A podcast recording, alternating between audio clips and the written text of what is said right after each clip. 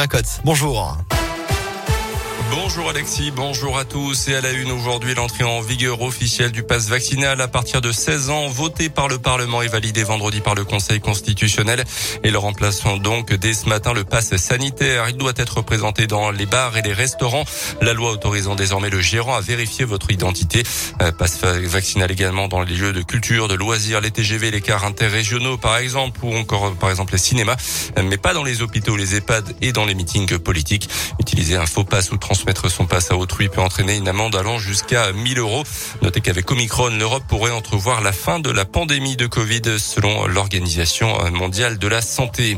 Un puits d'au mois condamné par le tribunal correctionnel de Clermont pour des violences commises sur des amis mais également sur son ex-compagne. Les faits remontent à l'été dernier près d'Issoir lors d'une soirée alcoolisée.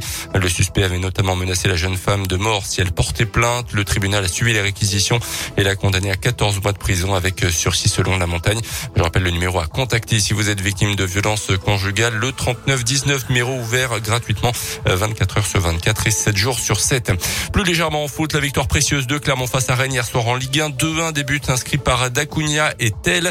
Euh, les Auvergnats remontent à la 15e place. Victoire également de l'OL vendredi soir contre Saint-Etienne dans le derby. Les Verts qui restent bon dernier du championnat. Lyon est 11e ce matin. En rugby, la SM connaît son adversaire en huitième de finale de Champions Cup. Ce sera Leicester qui a terminé premier de Les matchs aller-retour se joueront au mois d'avril.